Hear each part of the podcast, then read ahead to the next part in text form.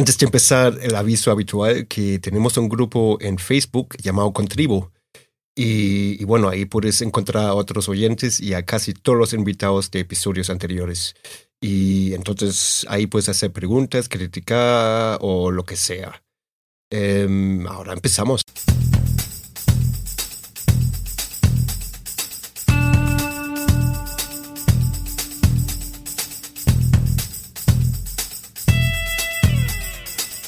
Bienvenido a Concast, el podcast de marketing digital para emprendedores, pymes y startups. Cada semana te damos consejos, trucos, hacks, casos de éxito, entrevistas y charlas con expertos para que tu proyecto tenga éxito y expansión, tanto a nivel nacional como internacional. Y aquí está tu anfitrión alemañol, Gabriel Andino.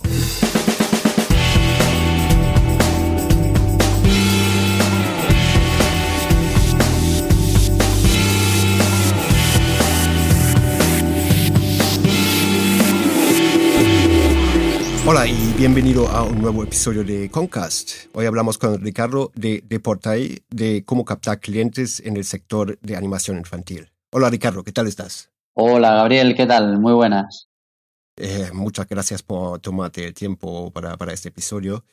Y eh, te he presentado en, en, en, tres palabras. Si nos podrías ampliar un poco la información, a, a qué te dedicas, a qué se dedica tu proyecto.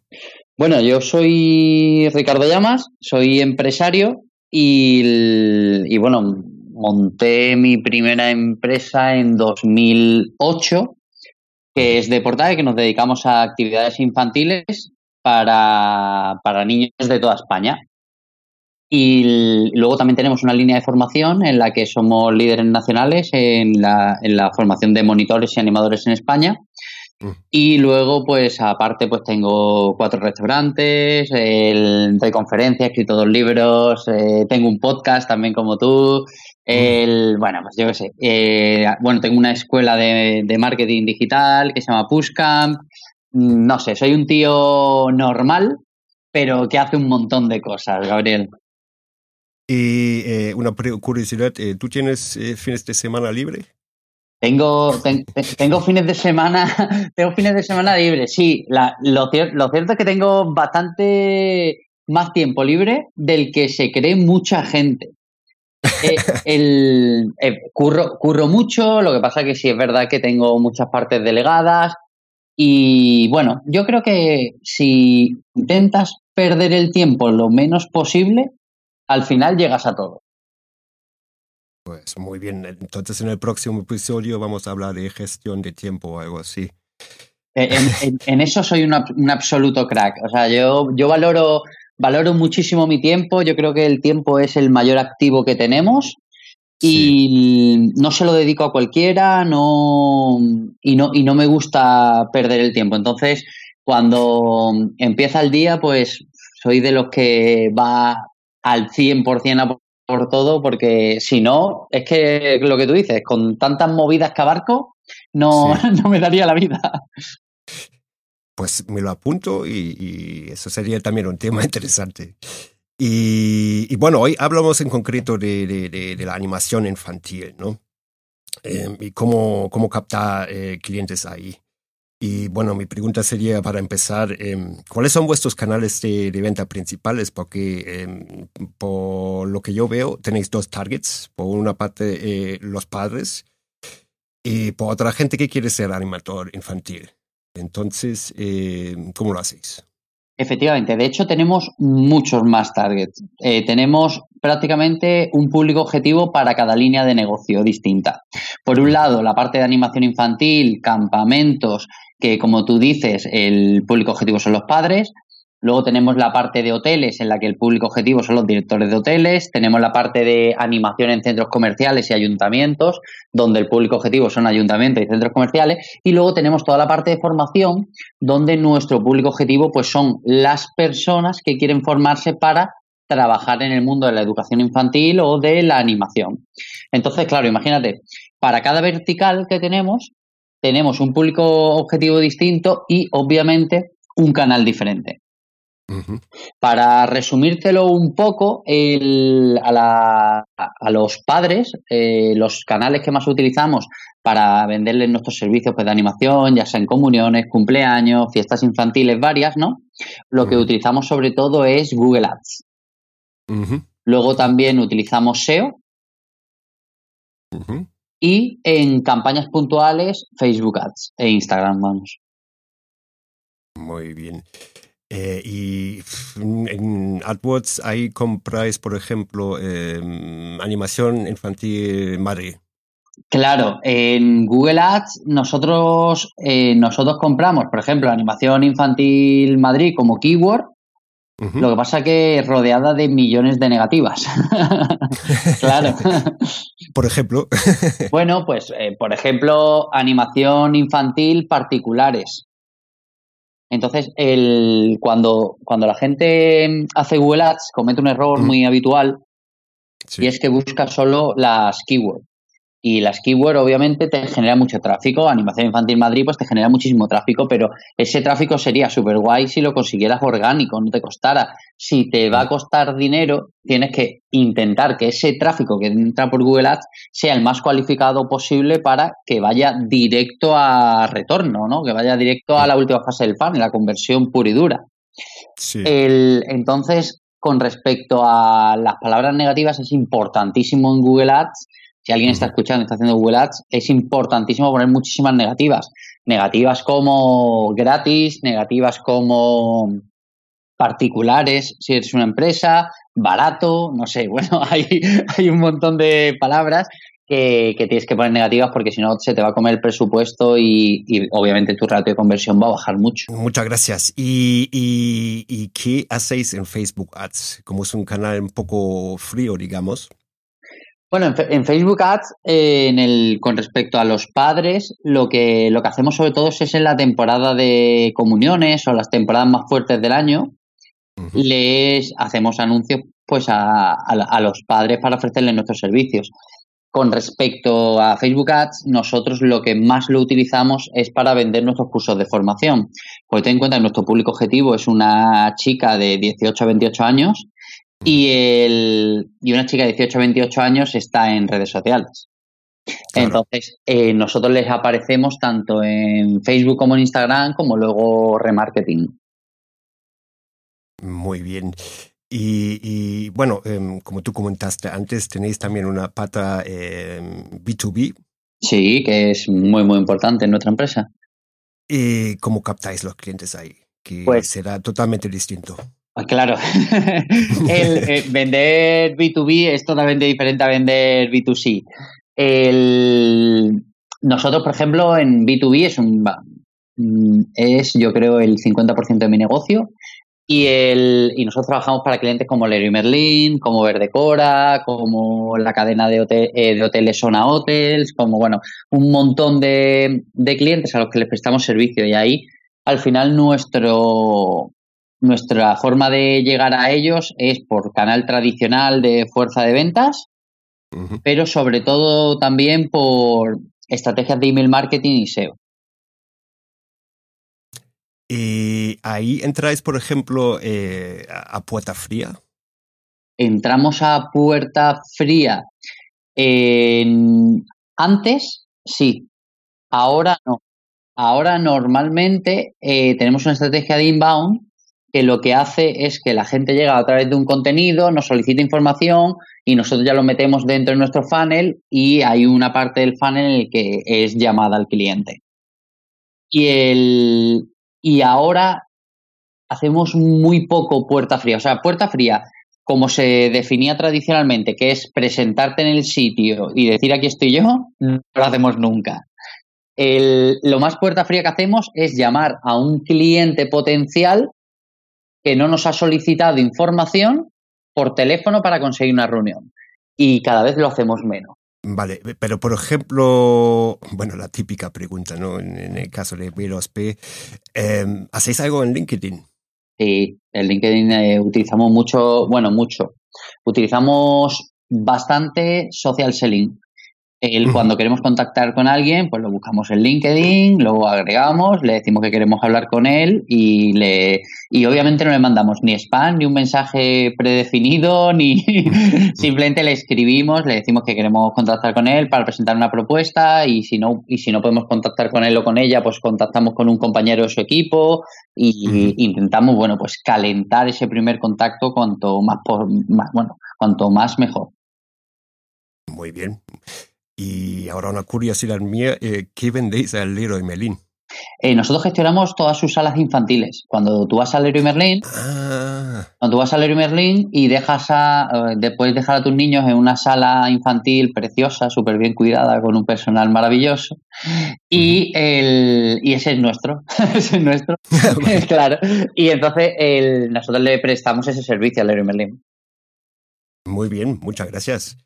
Em, y, bueno, em, obviamente em, he investigado un poco antes y, y, mirado un, poco por encima vuestro Instagram. Sí. Y, me, me, han llamado los eh, 10.000 seguidores ahí. entonces mi pregunta sería, ¿cuál es vuestra estrategia en, en, Instagram? ¿Pero te parecen pocos o muchos?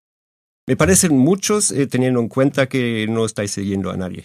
Claro, pues el, nosotros en Instagram no seguimos a nadie, básicamente porque es una cuenta de, de, empresa en el que nuestro objetivo no es eh, consumir contenido. En cambio, en nuestras redes sociales personales, pues sí que seguimos a un montón de gente.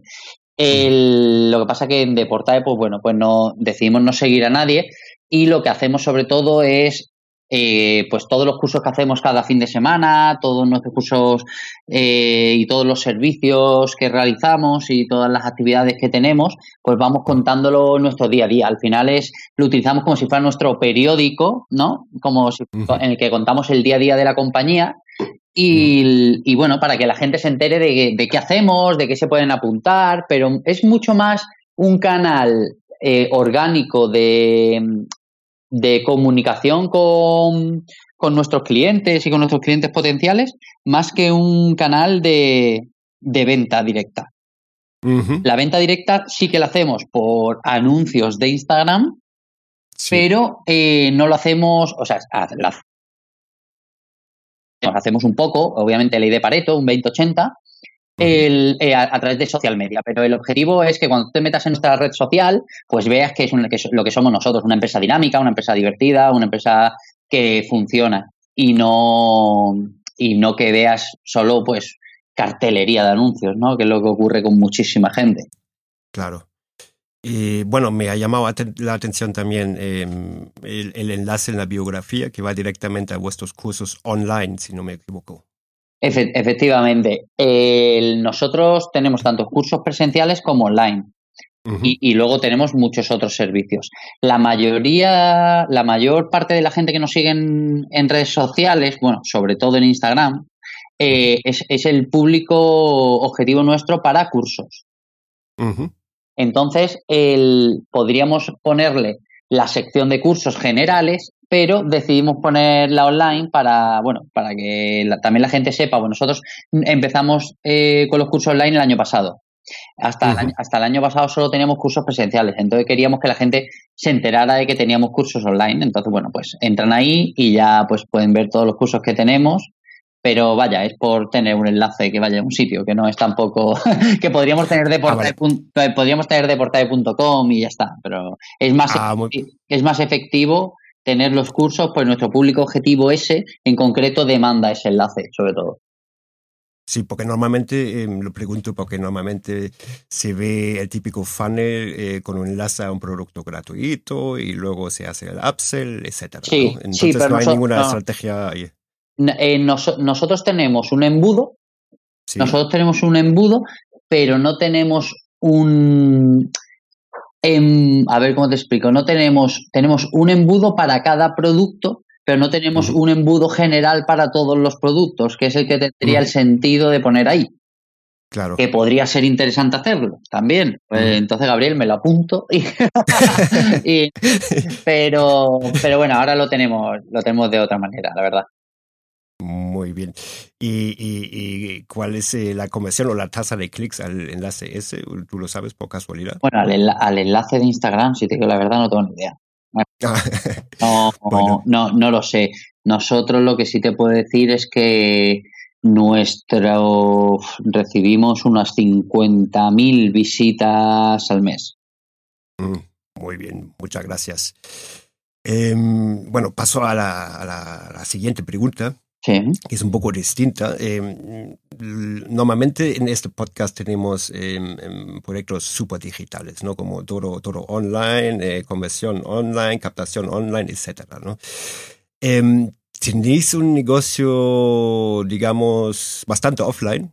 ¿O que necesitáis animadores? Y mi pregunta sería, ¿cómo, cómo, cómo escaláis el negocio? Si de, repente tenéis eh, muchísimo más clientes, ¿y dónde sacáis a corto plazo los animadores? Bueno, el, esa es una gran pregunta. El, de, de, todos modos, te digo, nosotros tenemos un, un negocio offline que se vende en un 90% online. Claro. El, aunque nuestro 90% de trabajo, de producto, de servicio sea off, el 90% de la venta, de la comunicación y de la interacción es online. Claro. entonces, lo que es escalar las ventas es escala igual que si estuviéramos hablando de una, vamos, de una aplicación o de un e-commerce, porque es más, nosotros nos tomamos nuestro negocio como si fuera un e-commerce. Eh, toda nuestra estrategia de marketing digital está basada en e-commerce, vamos, basada en e-commerce, es una estrategia de marketing digital para vender online, todo. Lo tuvimos claro desde un principio y así es como, como nos ha funcionado. Lo que pasa es que nuestros servicios son offline en un 90%. Claro. Entonces, escalar los servicios offline es una mierda. Es una mierda porque, porque claro, tú tienes un infoproducto y si me compras mil o un millón, bueno, pues al final varía muy poco. Pero si pero nosotros tenemos un máximo de servicios que podemos ofrecer. Y cuando llegamos a ese máximo, el conseguir más gente nos cuesta, aunque siempre lo hacemos. Pues ten en cuenta que como nosotros también tenemos la parte de formación, tenemos mucha gente ahí dispuesta a trabajar con nosotros que ya se ha educado con nosotros. Claro, eso está muy bien. Muy bien, muchas gracias. Y bueno, em, tú dijiste también que estáis en, toda España, ¿no? Sí. ¿Cómo gestionáis eso? ¿Tenéis eh, solamente animadores en cada ciudad o hasta oficinas? ¿O ¿Cómo lo tenéis organizado? Tenemos la oficina central en Málaga, porque somos malagueños y porque siempre hemos querido ir aquí, porque creemos que es la mejor ciudad de España para vivir. Hombre, sin duda. y, y, entonces no nos queremos ir de aquí. Lo que pasa es que tenemos clientes en toda España. Entonces lo que tenemos es una estructura centralizada en Málaga, pero descentralizada de estructura. Y me explico. Oficina central en Málaga, pero luego tenemos equipos de trabajo en o en cada provincia o sobre todo en cada comunidad. En, cada comunidad tenemos un, responsable de la comunidad que es el que se encarga de que es el que se encarga de aquella zona y, así lo vamos teniendo. Entonces, en, en las zonas en las que tenemos más personal, pues tenemos más estructura y en las que tenemos menos personal, pues tenemos menos estructura. Muy bien, muchas gracias. Y, bueno, ya nos estamos acercando al final, casi al final del episodio. Em, como quizás sabes, tenemos eh, una sección estándar en, cada, cada, cada, programa que consiste en el mayor fallo relacionado con el, eh, con el tema y algún hack, consejo, truco o lo que sea. Em, que tienes ahí para nosotros? A ver, fallos todos los que quieras, Gabriel. O sea, el fallo. fallos hemos cometido y cometemos y cometeremos muchísimos. El, a ver, así, eh, un fallo que hemos cometido es mm, abandonar un canal de comunicación solo porque durante un corto periodo de tiempo no fue rentable hay, bajo mi punto de vista, hay que valorar cada canal de distribución, llámalo Google Ads, llámalo Facebook Ads, llámalo de cualquier canal. Eh, hay, que, hay que tomar decisiones trimestral, semestral y anual, ¿vale? Si un trimestre falla, bajo mi punto de vista, habría que dejarlo un semestre, pero en esto depende mucho de la compañía, ¿vale? Pero yo, al final, ahora lo que hago es sobre todo verlo anualmente. Este canal, ¿qué coste ha tenido y qué ingresos ha tenido? ¿Ha sido rentable o no ha sido rentable? Y lo hago anual. Mm. Nosotros cometimos el error de salir de Google Ads en una época en la que Google Ads nos iba genial, genial, genial, genial, no te haces una idea, súper bien. Y a mí se me ocurrió la brillante idea de, porque unos meses vi que no tiraba igual, mm, salirme de allí. Y perdimos una oportunidad durante mucho tiempo. Y luego, bueno, volvimos con el coste de oportunidad de todo el tiempo perdido. Muy bien, muchas gracias. Y, y, sería, una, otra curiosidad mía sería, ¿tenéis ahí un canal poco habitual? un canal poco habitual. Sí, aparte de Google Ads y Facebook Ads, etcétera. Pues sí, tenemos un canal muy poco habitual, pero que antes era el más habitual del mundo. El teléfono. Nosotros, el, cuando la gente nos deja su contacto, tal, no solo lo atendemos de manera online, también los llamamos. Y eso en las empresas, mm, vamos, nosotros no somos una empresa tecnológica, pero, pero sí somos una empresa de Internet. el, eso cada vez se está haciendo menos y nosotros sí que sí que lo seguimos haciendo. Y cada vez menos también o sea es verdad que no llamamos igual que se llamaba antes pero porque también la gente te contesta antes y tampoco lo vemos necesario en muchos casos pero si no sí se llama. Pero canales así especiales no. De hecho el otro día estoy hablando con un amigo mío y me dijo que se había propuesto descubrir dos nuevos canales al mes y dije, tío, pues es súper interesante. Pero nosotros sí no usamos obviamente todas las redes, usamos SEO, usamos email marketing, usamos... No, bueno, el... No, no, realmente, realmente todos los canales son, vamos, lo que sí es cierto es que usamos todos, pero, pero así novedoso no, no usamos foros, ni usamos eh, sitios eh, webs muy concretas de nicho, ¿no? Bueno, perfecto. ¿Y como hack qué tienes ahí? Bueno, te, voy, a decir algo que, obviamente mm, cualquiera que lo escuche va a decir, ya, ya, esto es lo que dice todo el mundo, pero no se trata de lo que dice todo el mundo, se trata de si lo estás aplicando. Y, la, clave está en conocer a tu público objetivo mejor de lo que conoces tu propio producto. Hay un error que nosotros hemos cometido y que es un hack buenísimo y es el crear exactamente el producto que tu cliente quiere comprar y no crear tú el producto que tú crees que tu cliente quiere comprar, que es muy diferente. Esto bueno. Claro, el, entonces yo, yo creo que en marketing eh, un 50% es el producto. Claro. Y, y, tú tienes que crear un producto que la gente quiera. Y, que y, y, el producto no solo es el producto en sí, es el producto, es el branding, es el precio, es, es, es todo, ¿no? Todo lo que es un product management. Pero, al final yo, yo creo que el mayor hack está en olvídate de tu empresa, olvídate de tu servicio, olvídate de ti y piensa en qué necesita él o ella que es el que te va a comprar. Esto parece de verdad una obviedad, pero, pero solo, hay, no te creas. solo hay que salir a la calle para darse cuenta de que no es así. Normalmente se dice el mayor fallo del emprendedor es que se enamora de su producto y no del problema, ¿no? Efectivamente. Y, sí, ahí tienes, tienes mucha razón. Y luego, perdona, mira, otro hack que, que creo que puede ser muy interesante y que a nosotros nos hubiera mm, funcionado mucho mejor es mm, no esperes a invertir dinero en publicidad. hay que invertir dinero en publicidad lo antes que puedas y obviamente controlado y bien, ¿vale? No tirar dinero, pero pero tú no puedes esperar a que tus webs se posicionen, no puedes esperar a que el cliente llame. O sea, hay que salir a por él, porque vivimos en un mundo súper competitivo en el que si no lo haces tú, va a llegar otro y lo va a hacer. Y luego va a ser mucho más difícil estar ahí. Y además, yo soy de los que piensan que hoy es el día en el que más barato vas a comprar la publicidad. Pues mañana va a ser más caro, pasado va a ser más caro, el siguiente va a ser más caro. Esto sí es verdad. Y, bueno, muchas gracias. Y una última cosa. Em, si la gente quiere contactar contigo, ¿cuál sería la mejor manera?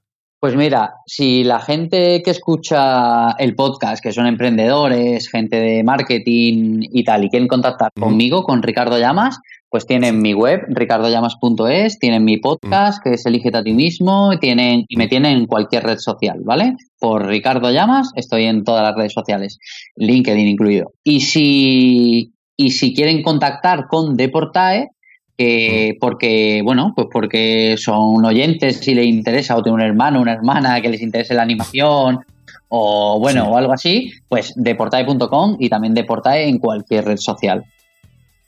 Muy bien, lo voy a poner también todo en las notas del episodio. Genial.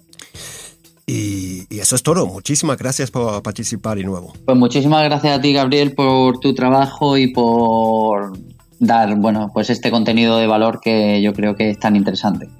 Muy bien, muchas gracias. Y hasta luego. Bueno, hasta luego.